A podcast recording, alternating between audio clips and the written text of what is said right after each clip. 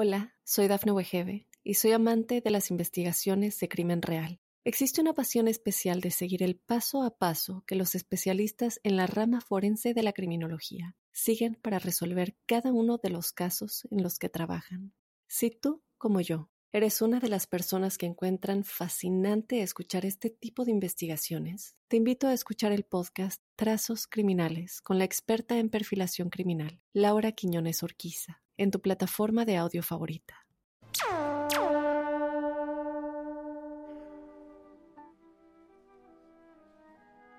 Hola, hola, soy Jorge Luis Zuckdorf y esto es La Huella OVNI, el episodio número 18 de este espacio en donde reflexionamos, pensamos, nos hacemos preguntas e intentamos tener la mayor cantidad de elementos para poder entre todos algún día llegar a una conclusión. Me encuentran en redes, en Instagram soy arroba Jorge Luis S. Oficial, en Twitter soy arroba Jorge Luis S-77 y en este espacio nos comunicamos anteponiendo el hashtag numeral la huella ovni. Ahí preguntas, reflexiones, dudas o, o comentarios, incluso si hay algún tema que no están de acuerdo en cómo lo tratamos o a las conclusiones que llegamos, si es que llegamos a alguna, eh, son bienvenidos todos, todos los comentarios. Gracias por estar ahí, gracias por acompañarme y si les parece, arrancamos con este nuevo episodio.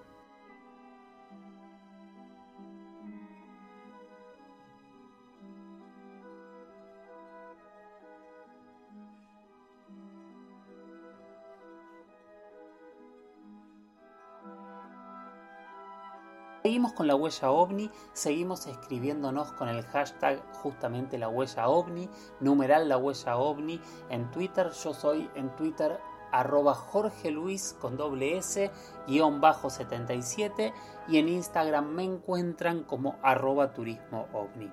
Seguimos con las preguntas y respuestas y esta vez vamos a hablar de un tema que estuvo en todos los diarios prácticamente de todo el planeta. Semana a semana parece que nos llenan de temas que tienen que ver con el universo de, los ovnis, de, las preguntas sin respuesta y de seguir avanzando en temas que a nosotros nos generan muchas dudas y muchas, muchas preguntas. Eh, el tema me lo acercó Mariel Melace, que estuvimos eh, escribiéndonos eh, esta semana en base a lo que ella se preguntaba qué era esta noticia.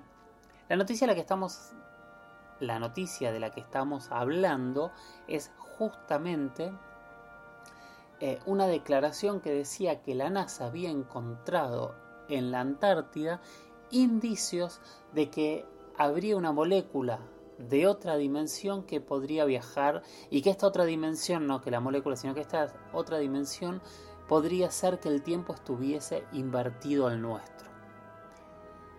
Pocos días después, eh, la NASA desmintió esta noticia a través de varios sitios de internet, diciendo que ellos nunca habían hablado de otra dimensión, no negaban la posibilidad de esta eh, molécula, perdón, no, no negaban la, la posibilidad de este, no negaban la existencia de estas investigaciones y que estaban hallando elementos extraños. Ahora, ¿Cuál fue la primera investigación que yo hice? Entender por qué la NASA estaba en la Antártida investigando eh, qué. Entonces descubrí que en realidad no era la NASA, sino que era un doctor, Peter Gorham, de la Universidad de Hawái, quien estaba investigando estos elementos y que sí tenía que ver con la NASA, en el sentido de que el GPL, el Jet Propulsion Laboratory de la NASA, era quien estaba financiando estas investigaciones.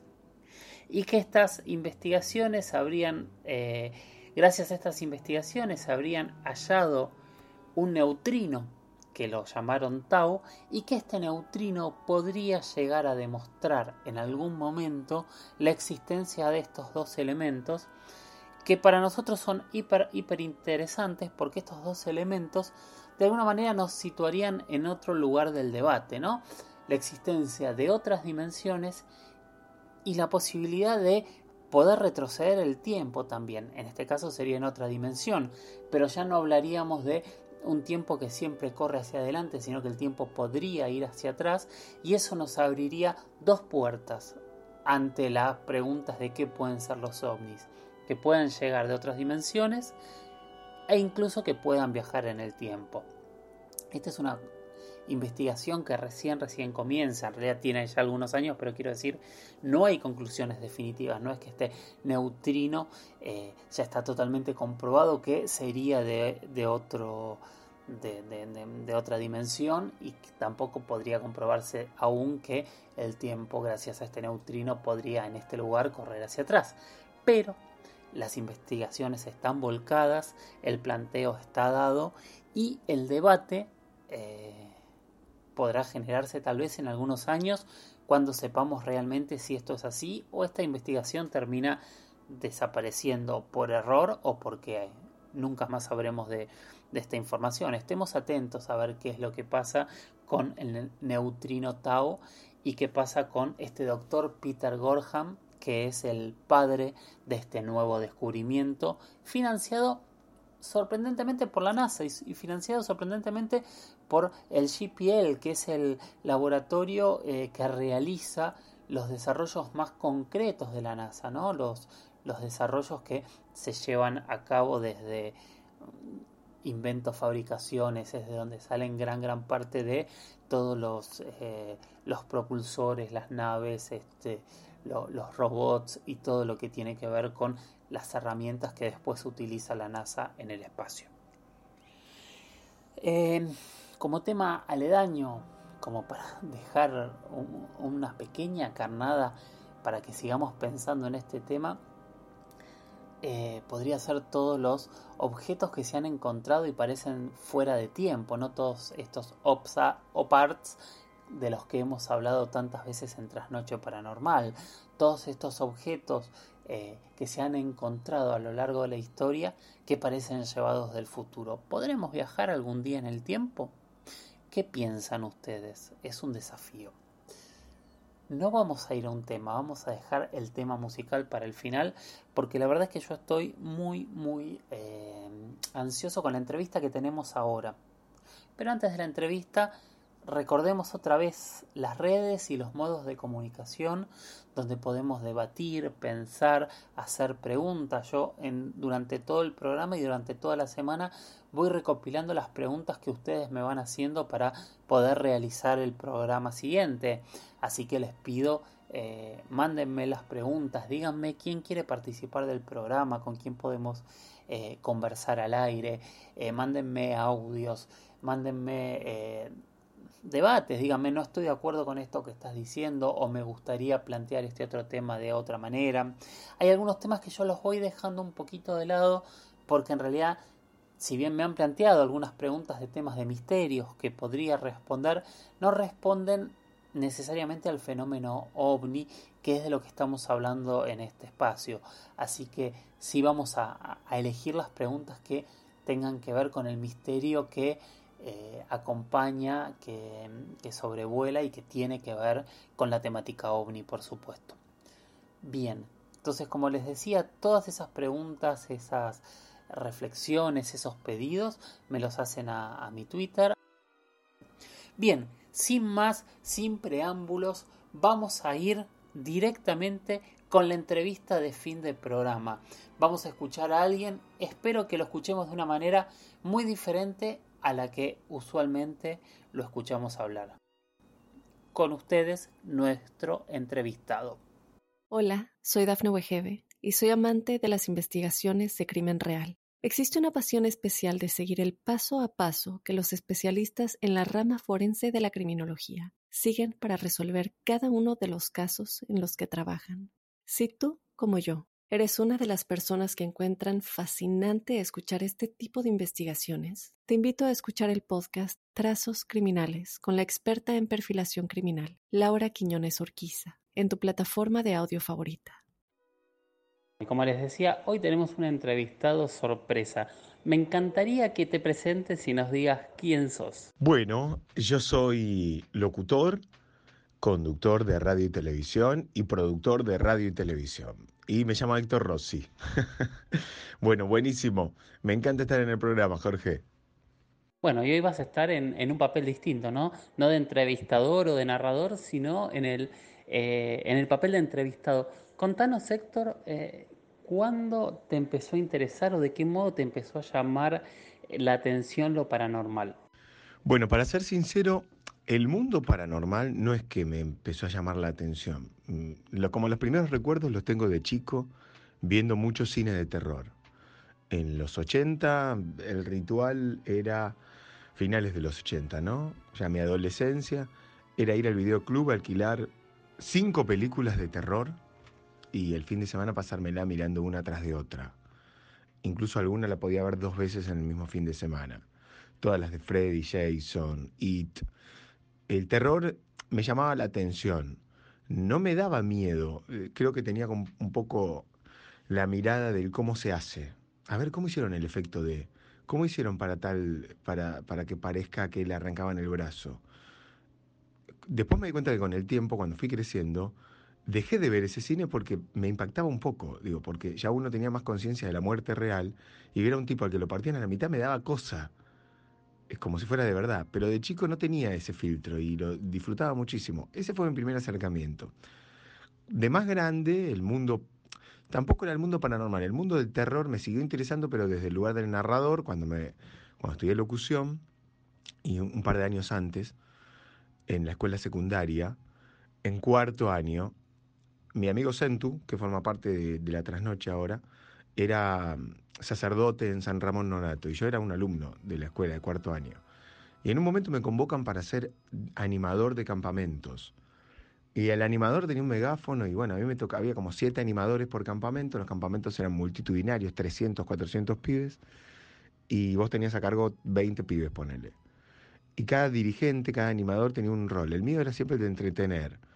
Y el fogón, que se hacía un fogón de verdad, todos alrededor del fuego, era como el lugar en el que yo me lucía, como animador primero, haciendo juegos, participando la gente, y después para cerrar el fogón con un cuento de terror que yo escribía. Y era exactamente igual a lo que hago en la radio. Relataba el cuento y después pasaba algo. Siempre preparábamos una sorpresa para que los chicos se asusten. O entraba alguien con una máscara o explotaba algo. ¿Qué opinas vos del tema ovni? ¿Cuál es tu visión personal? Tengo la certeza de que obviamente va a haber eh, siempre avistamientos, que ovni no significa nave espacial, o sea, por lo tanto entiendo también que hay muchas cosas secretas que se hacen en el aire y que a veces se ven y que por eso no hay mucha información, pero sí tengo la certeza de que hay vida en otro lugar eh, y que probablemente nos hayan visitado, nos visiten. Mi, teoría, mi hipótesis en realidad más fuerte al respecto es, hay vida en otros, en otros planetas y probablemente ya nos descubrieron y ya vinieron para este lado. Pero por algún motivo no desembarcaron explícitamente, no aterrizaron explícitamente. Pero no... Eso no quita que ocurra en algún momento. Y puede ser pronto. ¿Solés mirar a, las estrellas? ¿Te gusta mirar para arriba? ¿Has visto algo extraño alguna vez? Lo que más me gusta.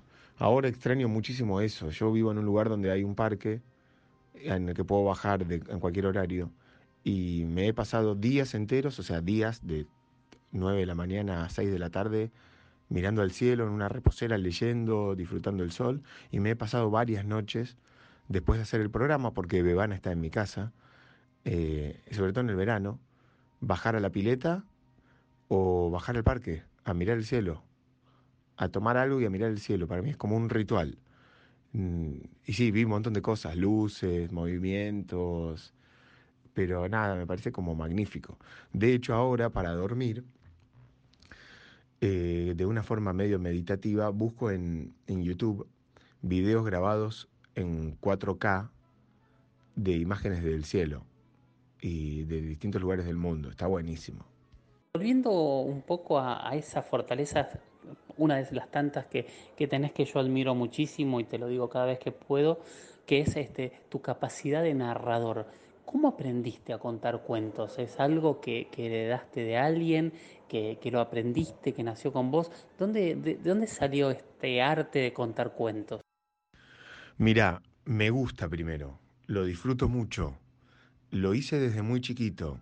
Yo estudié locución, pero mucho tiempo antes de definir cuál iba a ser mi vocación, en sexto grado de la primaria, yo compraba, mi mamá me compraba Villiquen, que era una revista, le digo a los chicos. Y Villiquen tenía historietas, y tenía una historieta puntual que se llamaba Fracaso, como fracaso, pero fracaso. Era un personaje parecido a Fido Dido, al que le salía todo mal. Y la historieta tenía mucho texto, o sea, tenía dibujos y mucho texto. Y yo leía las historietas a mis compañeros de escuela, o sea, me sentaba en un banco y le ponía las voces a los personajes. Disfrutaba mucho haciendo las voces, pero también disfrutaba mucho siendo el narrador. Ese es como mi primer recuerdo. Después leí mucho siempre, siempre leí un montón. Obviamente no leí de todo, leí de cosas que me interesaban a mí. Leí mucho de espiritualidad, de budismo, eh, leí muchos cuentos hindúes, por ejemplo, esos cuentos que tienen moraleja, que ahora los incorporé al programa al final porque es algo que es la primera, mi primer contacto con la lectura. Después leí muchas novelas, ¿no? Como de Stephen King, eh, Lovecraft. leí porque me gusta leer, pero no en voz alta, obvio, leía para mí. Sin embargo, mi, mi profesión me obligó a leer en voz alta. Entonces, desde los 17 años, que leo en voz alta, y lo tomé como una costumbre. Cada vez que puedo, leo en voz alta si por ejemplo ahora estoy en mi casa y estoy mirando los títulos de los diarios, leo en voz alta, porque me ayuda mucho a escuchar cómo lo va a oír el otro. Y con respecto a los cuentos, tienen una particularidad, los relatos de la trasnoche. Los escribo yo, o los escribo yo o los edito yo, porque a veces los escribe un, amigo que es Juan Pablo Martínez, pero los que escribe él, yo les doy mi toque cuando los, los leo y les agrego mi forma de decir. Me parece que es fundamental conectarse con lo que estás haciendo, ¿no? No sé de dónde lo aprendí, obviamente soy locutor, se supone que te enseñan a eso, pero yo lo hago distinto, porque lo sé además, porque me comparo. Em, me parece que, que el secreto del relato está en las pausas, y a mí me gusta mucho actuar eso. Por ejemplo, esta es ¿Vieron la pausa que hice ahí? Después de Les, yo no digo la historia real, no lo digo tan rápido. Parece que ahí hay algo de la fórmula que funciona. Que en la pausa vos le das tiempo al oyente a imaginarse lo que estás diciendo. Ese es el secreto. Hola, soy Dafne Wegebe y soy amante de las investigaciones de crimen real. Existe una pasión especial de seguir el paso a paso que los especialistas en la rama forense de la criminología siguen para resolver cada uno de los casos en los que trabajan. Si tú, como yo, ¿Eres una de las personas que encuentran fascinante escuchar este tipo de investigaciones? Te invito a escuchar el podcast Trazos Criminales con la experta en perfilación criminal, Laura Quiñones Orquiza, en tu plataforma de audio favorita. Sí, sin postproducción, sin nada, ¿nos contarías un fragmento de alguna de esas historias? Bueno, esta es la historia real de El bebé debajo de la cama. Ella contaba siempre que estaba mal con su matrimonio, que no estaba muy bien, que cada vez las peleas eran más tóxicas. Entonces un día se separa. Vuelve a la casa de su madre. Su madre viuda la recibe encantada de volver a vivir con su hija. Y entonces, la primera noche que durmió en la cama, que fue su cama de adolescencia, vivió lo inesperado. Alrededor de las tres de la mañana se despertó sobresaltada.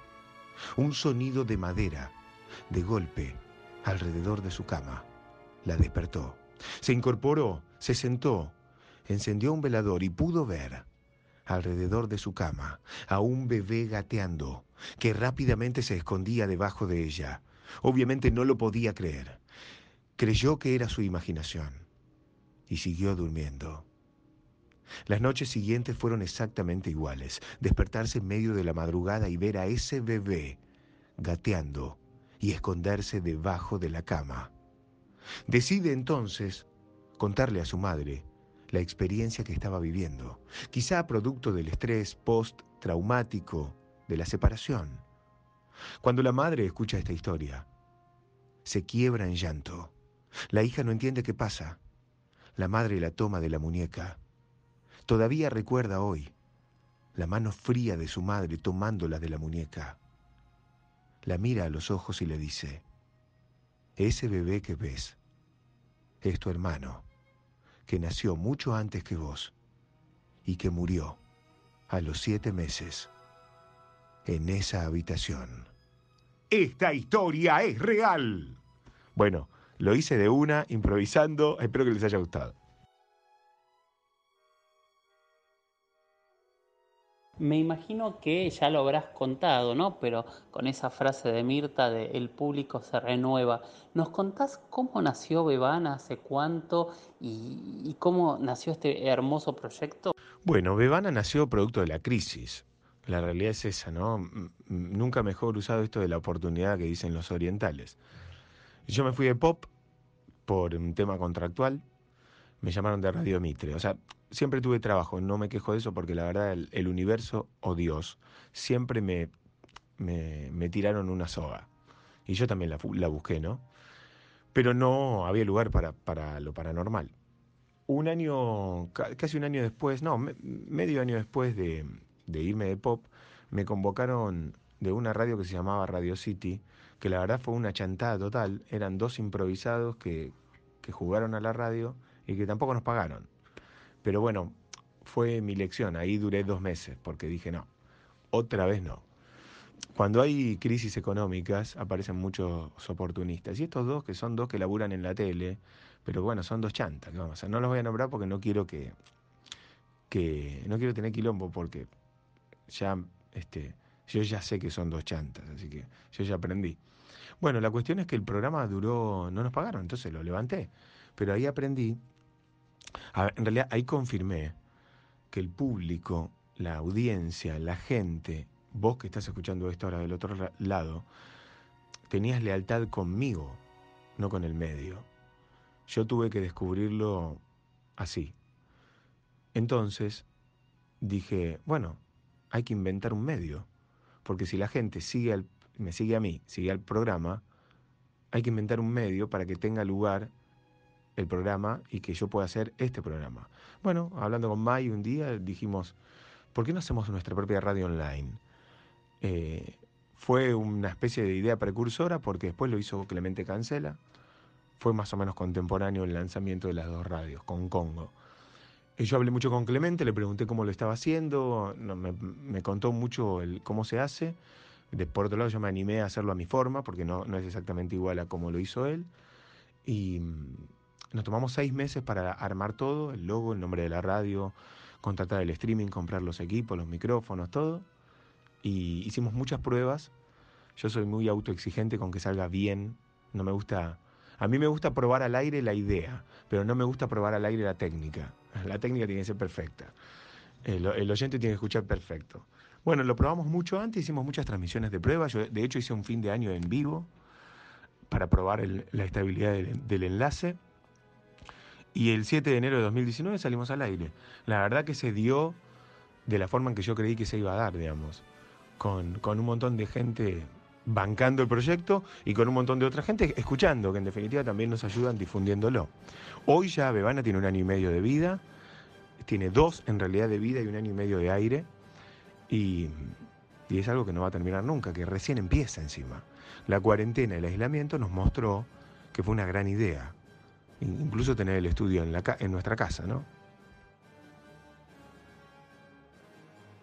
¿Te sorprende todo lo que está ocurriendo con el tema ovni en el último tiempo, la cantidad de avistamientos, eh, las declaraciones de los gobiernos? ¿Qué pensás vos? ¿Cuál es tu conclusión personal? No, yo lo que pienso al respecto siempre está tenido de los medios.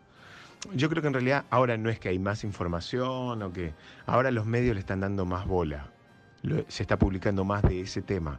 También funciona con un efecto dominó, ¿no? Eh, quien sube una noticia a un portal de internet sobre ovnis, después chequea de todas las noticias que subió cuál fue la que más repercusión tuvo. Bueno, fue la de ovnis, todos los días subamos algo de ovnis, te digo porque lo veo en los medios en los que trabajo. Así funciona, ¿no? Entonces pareciera que es todo el tiempo hay algo nuevo y a veces se refritan informaciones, bueno, vos mismo lo sabés.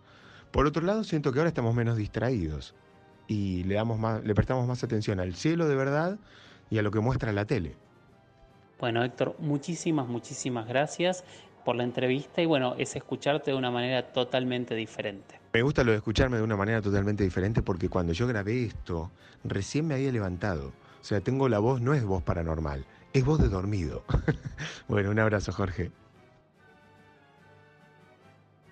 Muchísimas gracias por haber llegado hasta aquí.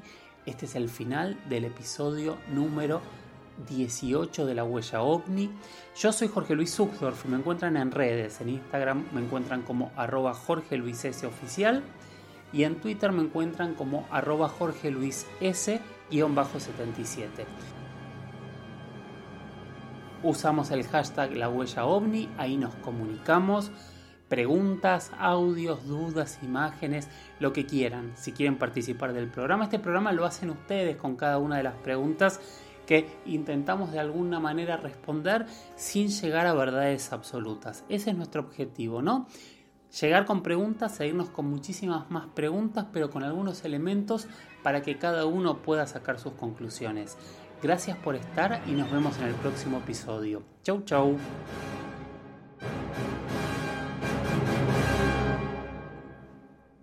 Hola, soy Dafne Wegebe y soy amante de las investigaciones de crimen real. Existe una pasión especial de seguir el paso a paso que los especialistas en la rama forense de la criminología siguen para resolver cada uno de los casos en los que trabajan.